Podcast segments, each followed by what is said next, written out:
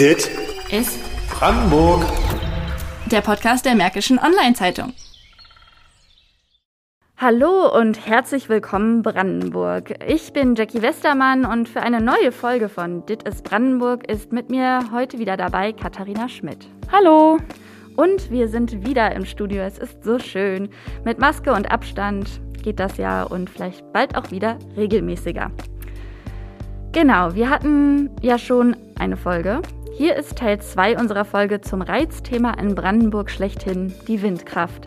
Die einen lieben sie, die anderen wehren sich vehement gegen Windkraftanlagen in ihrer Nachbarschaft. Damit aber ein großes Spektrum an Positionen abgedeckt wird, wird aber auch hier die Höratmosphäre angenehm gehalten und deswegen gibt es einen zweiten Teil dieser Folge. Wir empfehlen, wenn ihr den ersten Teil noch nicht gehört habt, dies flugs nachzuholen und einfach runterzuscrollen und euch die erste Folge anzuhören und dann diesen Teil. Genau. Wir wollen jetzt auch gar nicht lange weiter erklären, sondern gleich wieder einsteigen. Zur Erinnerung, in der ersten Folge hatten wir Wissenschaft und eine zweifache Bürgerperspektive und nun geht es weiter mit der Industrie. Christian Wenger-Rosenau hat 22 Jahre in Planung und Entwicklung von Windparks in Brandenburg gearbeitet. Um genau zu sein, er hat 160 Windräder in 40 Projekten, vor allem im Norden Brandenburgs, genehmigt. Wie das genau abläuft und warum er nach wie vor überzeugt ist von der Technik und wie das so ist, wenn man mit Menschen, die das Ganze ein bisschen kritischer sieht, regelmäßig aufeinander trifft, hat er uns berichtet. Wie sind Sie denn zur Windkraft gekommen? Sie scheinen ja schon ziemlich lange dabei zu sein. Ja, ich war begeistert von der Idee der Windkraft und habe als junger Mann experimentiert. 1988 vor der Wende habe ich mein erstes Windrad selbst gebaut und bin in diese Projektierung äh, etwa 1996 reingekommen und habe hier in Brandenburg die ersten Projekte entwickelt und habe nach und nach ein Ingenieurbüro aufgebaut, das dann diese Windparks geplant hat und die Genehmigung dafür besorgt hat. Vielleicht äh, einfach zur Erklärung, weil die meisten von uns natürlich keine Experten auf dem Gebiet sind. Wer entscheidet denn, welche Firma wo bauen darf? Also die Entscheidung, wo Windräder entstehen dürfen, wird an vielen Stellen getroffen. Erst einmal gibt es eine Regionalplanung. Das Land Brandenburg äh, beauftragt eine Planergruppe, die sagt, wo sind geeignete Flächen. Und dann wird äh, das durch einen Prozess mit der Bevölkerung abgestimmt. Und dann ist klar, es gibt so und so viel Prozent, zwei Prozent sind es im Moment äh, der Flächen, die genutzt werden dürfen. Dann gibt es äh, ein Genehmigungsverfahren, das muss von den Kommunen abgesegnet sein und zum Schluss wird es vom Landesamt für Umwelt äh, genehmigt und dann können die Windräder gebaut werden. Also grundsätzlich legt es die regionale Planungsgemeinschaft fest, die sagt, dort sind geeignete Flächen. In den Flächen entscheiden die Eigentümer, ob sie die Flächen hergeben, ob sie die verpachten oder nicht. Okay, und dann läuft das auch über ein Ausschreibungsverfahren und interessierte Firmen können sich dann darauf bewerben? Nein, es äh, läuft bei den Flächen nicht über ein Ausschreibungsverfahren. Dort werden Verträge abgeschlossen, in der Regel Pachtverträge. Und dort sind verschiedene Entwicklerfirmen, so wie meine Firma das war, die reden mit den Eigentümern und sagen, wir möchten die anpachten. Und wenn wir die Flächen anpachten können, dann bauen wir dort auch Windräder und versuchen eine Genehmigung zu erreichen. Wenn die genehmigt sind, dann gibt es ein Ausschreibungsverfahren und da wird der Preis festgelegt. Das ist aber erst am Ende der Genehmigung. Und dort wird äh, im Moment liegt der Preis um etwa sechs Cent, wird festgelegt, wie lange diese sechs Cent bezahlt werden. Und ähm, ja, man kann sich dann auf den Preis bewerben. Mhm, ganz kurz, sechs Cent für was genau? Sechs Cent für eine Kilowattstunde Strom. Christian Wenger-Rosenau kann die Einwände der WindkraftgegnerInnen übrigens verstehen. Für ihn ist aber alles eine Frage der Abwägung. Gerade wenn die Regeln, so wie sie jetzt sind, eingehalten werden, sieht er die Vorteile dieser Energiegewinnungsform. Natürlich ist er auch immer wieder auf Gegner von neuen Parks getroffen. Also ich diskutiere sehr viel mit Leuten und bin auf vielen Gemeindevertretersitzungen und äh, extra anberaumten Diskussionsveranstaltungen zur Windenergie. Ich nehme wahr, dass Vorbehalte sind, gerade das Landschaftsbild und äh, die Geräusche werden oft angeführt und dass sehr, sehr viele, ein großer Anteil, der, der größte Anteil der Leute sind dafür. Und die Leute, die dafür sind, äußern sich meist nicht. Und die Leute, die dagegen sind, verstehen es lautstark, den Protest dort vorzubringen. Ähm, Die Argumente, die Sie dagegen anbringen, stimmen meistens, aber es muss ja abgewogen werden. Und das müssen verantwortliche Stellen machen. Wollen wir die Windenergie dort haben oder nicht? Und man kann auf Einwände eingehen und sagen, gut, wir finden einen Kompromiss, wir machen einen größeren Abstand oder in äh, bestimmten Vogelschutzgebieten nicht. Ich glaube, man bekommt dort eine Lösung hin und man muss die Bürger mitnehmen. Das ist ganz klar. Das geht nur im Gespräch vor Ort. Aus Ihrer Erfahrung raus, wie lange dauert dieser ganze Prozess und dann auch der Bauprozess, bis die Anlage installiert ist, sage ich mal? Also heutzutage dauert die Planung eines Windparks, bis es genehmigt ist, zwischen drei bis acht Jahre. Und der Bau ist nach der Genehmigung in der Regel immer nach einem Jahr fertig. Also zwischen einem halben Jahr bis ein Jahr dauert der Bau. Und äh, man kann heute fast keine äh, Planungszeit mehr angeben, weil es so viele Schwierigkeiten gibt. Die Windenergie ist fast zum Erliegen gekommen. Das ist sehr schade. Es wird sehr wenig gebaut. Im nächsten Jahr wahrscheinlich mehr alte Anlagen zurückgebaut, wie neue dazugebaut werden. Das heißt, wir haben eine Verringerung der Windenergie. Darum müsste da ein bisschen mehr Gas gegeben werden. Aber äh, es gibt leider sehr viele Hindernisse im Moment. Also es werden Anlagen zurückgebaut, weil die in der Regel äh, eine Genehmigung für 20 Jahre haben oder andersherum 20 Jahre einen bestimmten Strompreis bekommen. Wenn diese Zeit abgelaufen ist, rentiert sich der Betrieb nicht und die alten kleinen Anlagen werden abgerissen. Man versucht dann neue, größere dafür hinzustellen, sogenanntes Repowering. Das geht nur an wenigen Stellen. Und äh, es droht jetzt, dass mehr alte abgerissen werden und wir eine Stromlücke haben. Ich mal, aus der, aus der Firmenperspektive, ähm, entwickeln? Wird es irgendwann darauf hinauslaufen, dass nur noch die Großkonzerne ähm, bauen und entwickeln werden? Oder glauben Sie, Unternehmen wie das Ihrige können sich dagegen behaupten? Im Moment ist es äh, bei Unternehmensgrößen von vielleicht zehn Angestellten schwierig, weil die Windenergie äh, eine Pause hat und zum Erliegen kam. Es gab, gab ja viele Insolvenzen in der Windbranche. Ähm, trotzdem werden die ganz Großen äh, kein leichtes Spiel haben. Es wird weiterhin der Mittelstand machen und Bürgerenergieanlagen, weil die Struktur einfach so äh, vorteilhaft ist, wenn das so viele kleine aufgeteilt ist. Bei Offshore im Meer ist es was anderes. Dort spielen jetzt bloß die großen Investoren eine Rolle, die großen Energieunternehmen. Das sind Milliardensummen, die dort bewegt werden müssen. Und das ist äh, in der Regel nicht der Mittelstand, der das kann. Dass Gemeinden selber aktiv werden und bauen wollen, ist übrigens sehr selten. Da fehlt oft das Geld, hat Christian Wenger-Rosenau erzählt. Aber für die Akzeptanzsteigerung und dass Kommunen nicht komplett leer ausgehen, gilt seit Mitte 2019, da hat der Landtag in Potsdam das nämlich beschlossen, die Sonderabgabe von Betreibern für Gemeinden. Das sind 10.000 Euro pro Windenergieanlage ab Betriebsstart. Um die Kommunen zu beteiligen und damit sie nicht ganz leer ausgehen und Kindergärten, Gehwege, Kultur, Bildung, Freizeit und Infrastruktur ausbauen können und fördern können, gibt es eben diese Abgabe und dadurch soll die Akzeptanz dieser Windenergieanlagen gestärkt werden. Wie es mit der Akzeptanz in Kommunen um Windkraft aussieht, konnte man vor einigen Jahren in einem Dreiteiler im Fernseher sehen, natürlich sehr überspitzt dargestellt, beziehungsweise auch in dem zugrunde liegenden Buch lesen. Kathi, hast du denn unter Leuten von Juli C. gelesen oder die Serie geguckt? Ja, also als Brandenburgerin habe ich und Germanistin habe ich das Buch gelesen, äh, aber tatsächlich die Serie nicht gesehen. Aber ich war ein großer Fan von dem Buch. Ja, ich muss jetzt zugeben, normalerweise bin ich jemand, der eher die Bücher liest und dann die Verfilmung guckt, aber ich habe tatsächlich eher erst nur die Serie geguckt, aber das Buch wird natürlich noch nachgeholt. Ich frage natürlich aus einem bestimmten Grund. Denn eine weitere Perspektive in unserem Podcast heute soll kommen aus der Sozialwissenschaft. Als ich das erste Mal von Anjuli Weigelt und ihrer Arbeit gehört habe, hatte ich sofort die Szenen der Serie vor Augen, die Spaltungen im Dorf, ausgelöst durch die Windkraft.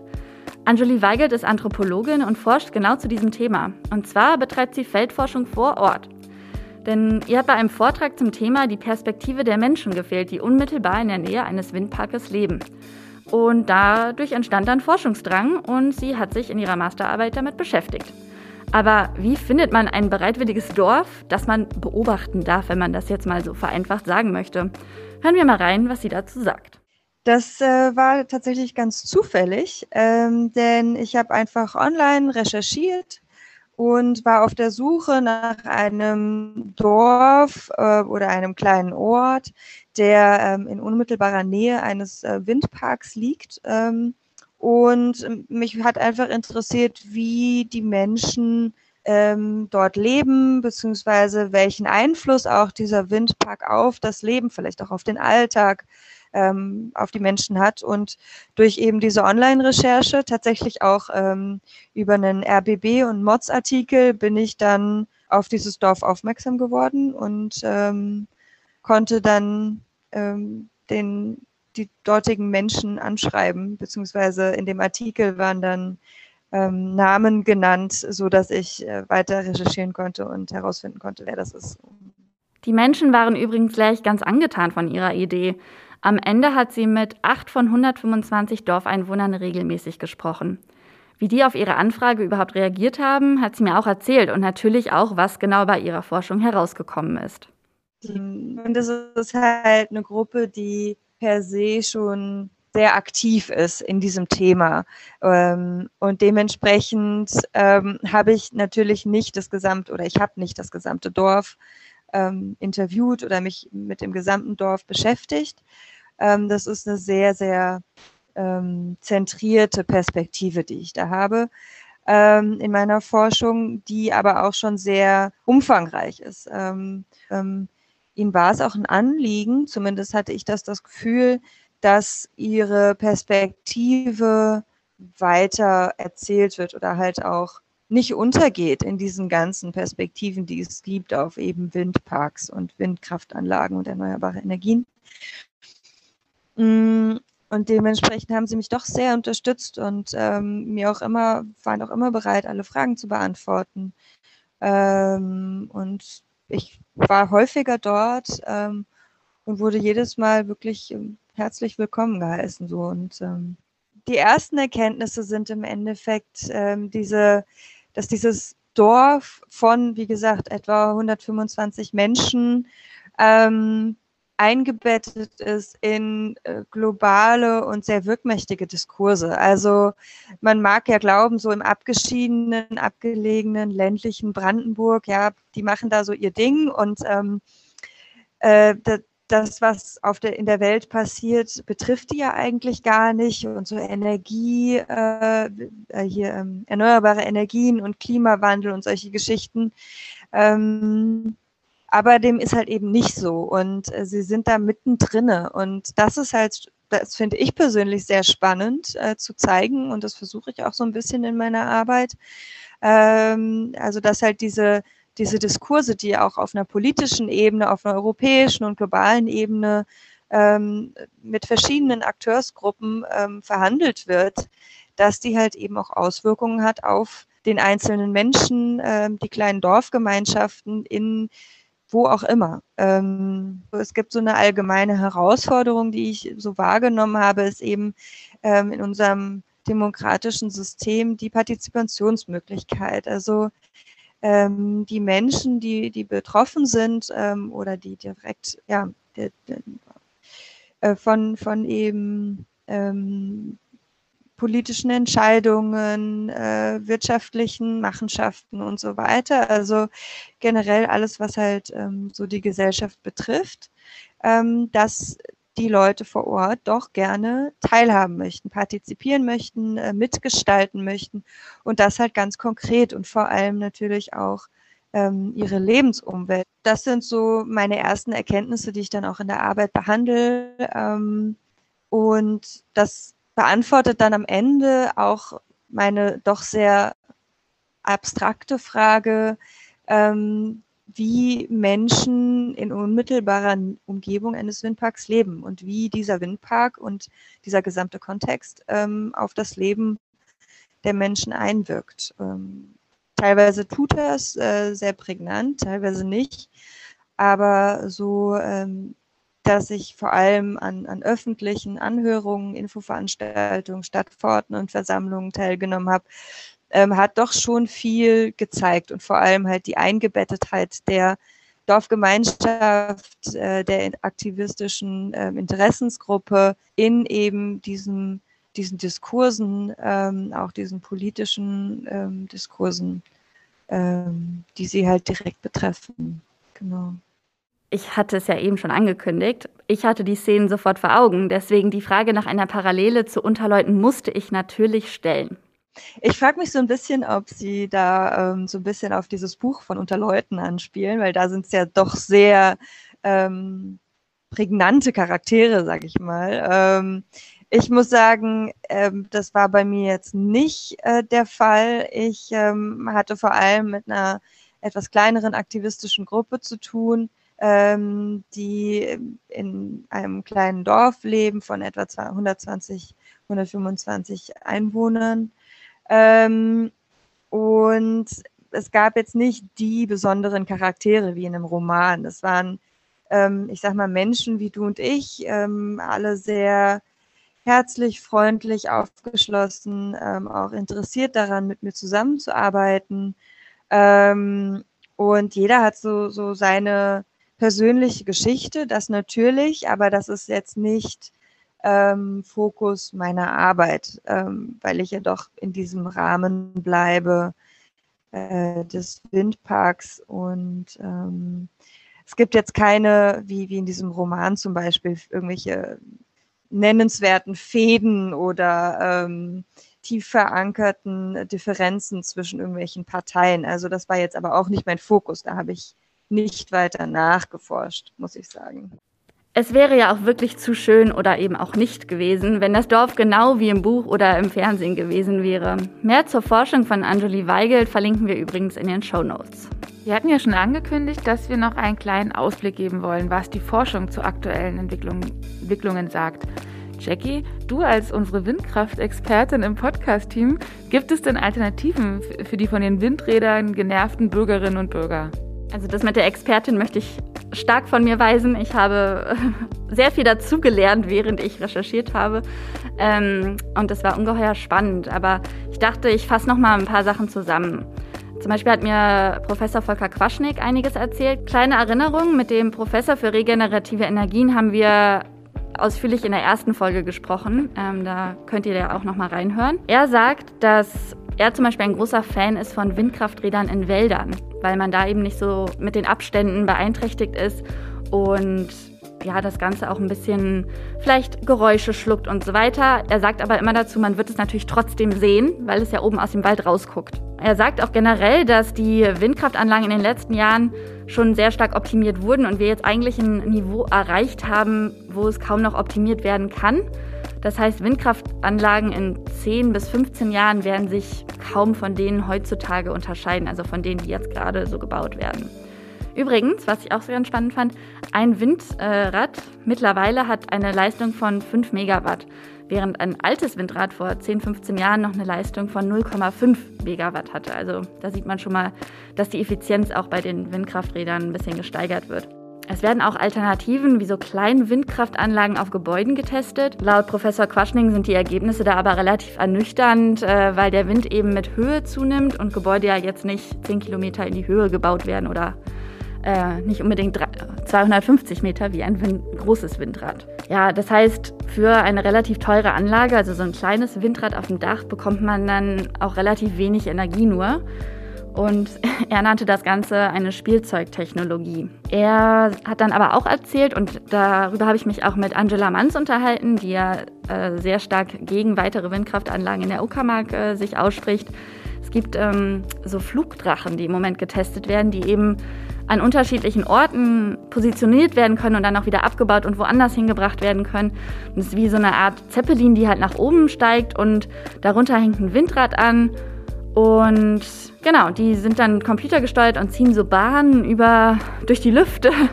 Und ähm, genau, wenn sie an, an dem, immer ihre Bahn ziehen, dadurch wird Energie generiert. Und ja, das klingt alles ganz spannend. Ähm, muss man mal schauen, ob sich das alles so durchsetzt gibt dann wohl auch noch ja, andere Bereiche, wo man Verschiedenes gerade testet, aber das waren jetzt so die Hauptpunkte, die er erwähnt hatte. Ganz wichtig hat er gesagt, es wird immer bei Windkraft eine optische Beeinträchtigung geben. Ob das jetzt nun ein Windrad ist oder ein Flugdrache, der da durch die Lüfte zieht. Also das muss man einfach akzeptieren, dass wenn Windkraft, dann ist es wahrscheinlich etwas, was wir sehen werden. So, das war jetzt mal ein ordentlicher Ritt. Ja. Zwei Folgen rund um das Brandenburger Reizthema Windkraft. Wir hoffen, dass ihr, liebe Zuhörerinnen und Zuhörer, äh, viel gelernt habt. Und das Ziel unseres Podcasts war jetzt nicht, äh, bestimmte Meinungen aufzuerzwingen, sondern eher die Bandbreite an Perspektiven zu präsentieren. Am Ende bleibt es halt bei einem selbst, sich mit den jeweiligen Standpunkten zu beschäftigen, sich ausgewogen zu informieren und die so wichtige eigene Meinung zu bilden. Genau, für heute war es das, aber wir können schon was verraten, wie es weitergeht. Äh, und zwar haben wir eine ganz besondere Woche bald vor uns, und zwar eine Tesla-Woche beim Podcast. Jeden Tag wird es eine kleine Folge geben rund um Tesla. Genau, der Anlass ist nämlich, dass ja jetzt eigentlich im Juli die Gigafactory 4 in Grünheide eröffnet hätte, aber es ist nicht dazu gekommen und wir dachten wir, Elon Musk hat quasi äh, nicht abgeliefert, dafür liefert die Mods ab, beziehungsweise euer Podcast-Team. Und deswegen gibt es, um dieses Vakuum zu füllen, wie Jackie schon meinte, jeden Tag eine kleine Folge zum Thema Tesla. Ich kann schon mal ankündigen, es wird auch eine Fahrt mit einem Tesla geben. Genau, also am besten abonniert ihr den Podcast, damit ihr nichts davon verpasst. Und wir wünschen euch jetzt noch eine wunderschöne Zeit. Bis denn. Dit ist Brandenburg der Podcast der Märkischen Online-Zeitung.